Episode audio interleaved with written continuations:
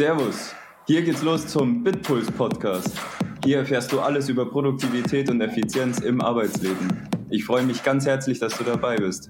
Das wird super. Hallo zusammen und ich freue mich riesig, dass du wieder eingeschaltet hast. Ah, das war, war richtig gut zusammengestammelt. Also nochmal. Hallo zusammen und ich freue mich wirklich sehr, dass ihr oder du wieder zuhört. Und ähm, wer von euch auch ja, zugehört hat, ungefähr zwei oder drei Folgen vorher, der weiß, dass ich darüber gesprochen habe, dass Schlaf absolut äh, produktions- oder produktivitätskritisch ist. Das heißt, ich habe gesagt, schlaf viel, weil dein Gehirn braucht den Schlaf und so weiter.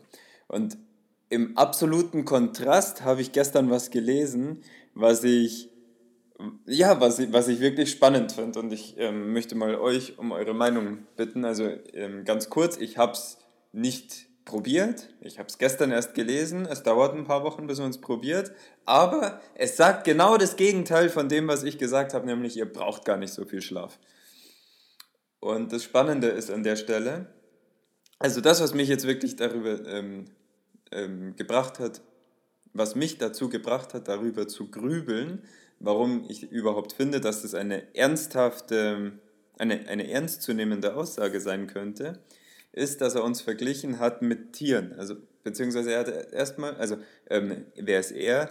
Es ist von Tim Ferriss, einer meiner Produktivitätskings oder so. Ähm, der hat eben gesagt, dass man möglicherweise gar nicht so viel Schlaf braucht, wie man das möchte. Vor allem nicht, wenn man zum Superhuman werden will. So, und, und jetzt kommt der Vergleich mit dem Tier. Nämlich mit, also er hat gesagt, Warum schlafen wir? Die Wissenschaftler haben ja noch nie so richtig tief, tiefenanalytisch erklärt, warum wir schlafen müssen und warum wir auch so lange schlafen müssen, wie wir es tun.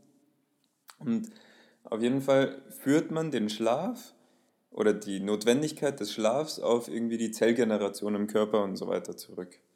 Und eben, dass man aus, ja, ich glaube, rein physisch betrachtet ist es die Zellregeneration. Also das, was ich gesagt habe, das Gehirn braucht ja auch den Schlaf. Das ist natürlich auch Zellgeneration im Gehirn und dass sich da alles äh, festigt und sowas. Also jetzt wirklich mal rein auf, ähm, auf der Ebene von den, von den Teilen, wie sie sich bewegen. Ne? So, und jetzt nimmt man dann im großen Kontrast eine Giraffe dagegen, die 800 Kilo wiegt und ungefähr am Tag 1,94 Stunden schläft. Und dann ist er eben noch weitergegangen und hat gemeint, generell im allgemeinen Tierreich, ich meine, ich kann das jetzt nicht belegen, ich habe mit keiner Giraffe gesprochen bisher, aber generell im Tierreich ist es scheinbar so, dass es nur äußerst wenig Tiere gibt, die, die sich leisten können, so wie wir, acht Stunden zu schlafen. Also weil der, bei uns ist ja die empfohlene empfohlene Menge irgendwas zwischen sieben und neun Stunden, deswegen sagen wir mal acht, also bei mir kommt acht doch persönlich immer hin.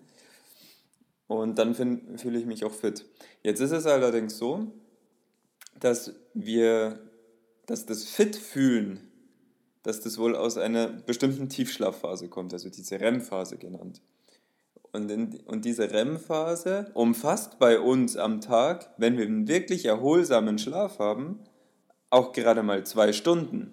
So, und jetzt kommen natürlich dann die, die kreativen Ideen raus. Wenn meine REM-Phase, also wenn ich acht Stunden schlafe und zwei Stunden, oder manchmal sind es vielleicht auch zweieinhalb, also sagen wir mal zwei bis drei Stunden davon, sind überhaupt nur die, die mich wirklich zur Erholung bringen, also die, die tatsächlich was bringen, dann liege ich ja fünf bis sechs Stunden, also als, als Konsequenz, liege ich ja einfach nur bewusstlos und da und tu nichts und verschwende, vergeude meine Zeit. Naja, und da, dazu gibt es wohl mehrere Ansätze, wie man das optimieren kann, also wie man produktiver werden kann und dieses Mal eine wirkliche Produktivität, weil du ja, naja, weil du einfach mehr von dem, von dem Tag hast.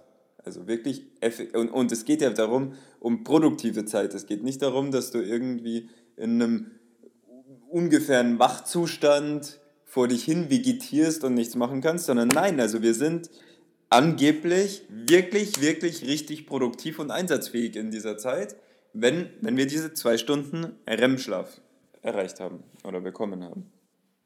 So, ähm, jedenfalls gibt es diese Superhuman-Idee.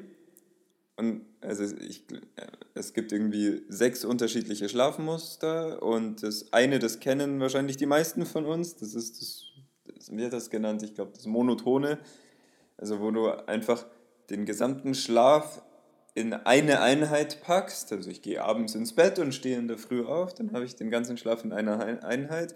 Und das ist wohl das Traditionelle, wo wir halt dann auch unsere acht Stunden brauchen, damit wir diese zwei Stunden REM-Schlaf bekommen können. Alle anderen Formen ähm, zielen eben darauf ab, dass man kürzer schläft, also dass man in der Nacht kürzer schläft, aber dafür dann nochmal eine Siesta mittags oder eben sogar zwei Mittagsschläfe oder so macht. Also da gibt es unterschiedliche Kategorien, könnt ihr euch ja mal informieren und, und vielleicht auch ausprobieren. Aber die interessanteste, fand ich, ist eben diese Superhuman-Methode. Also ich bin zwar ein bisschen abgeneigt, das auszuprobieren, weil es fühlt sich, es hört sich wirklich ähm, ein bisschen strange an, aber deswegen will ich unbedingt, dass ihr mir Input dazu gebt. Ich finde es auf jeden Fall mal spannend, sich darüber Gedanken zu machen. Die Superhuman-Methode besagt, dass du alle vier Stunden schläfst und dann aber maximal 20 Minuten.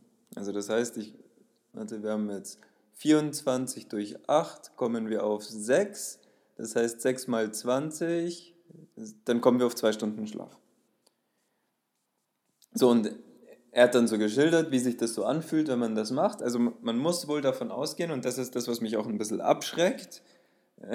Ich hoffe, das schreckt euch jetzt nicht ab es dauert wohl ein bis zwei Wochen, bis man sich an so einen Zyklus gewöhnt hat.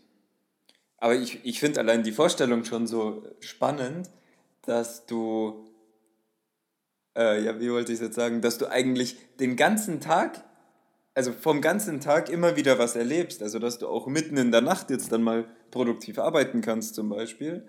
Und du gehst dann deine 20 Minuten wieder schlafen und, und dann siehst du was von ganz in der Früh, dann siehst du was vom Nachmittag, dann siehst du was vom Abend. Also du bist eigentlich in jeder Tagessituation wirklich da und wenn man, wenn man ihm jetzt da glaubt, ist man ja wirklich fit. Also es ist eben nicht so.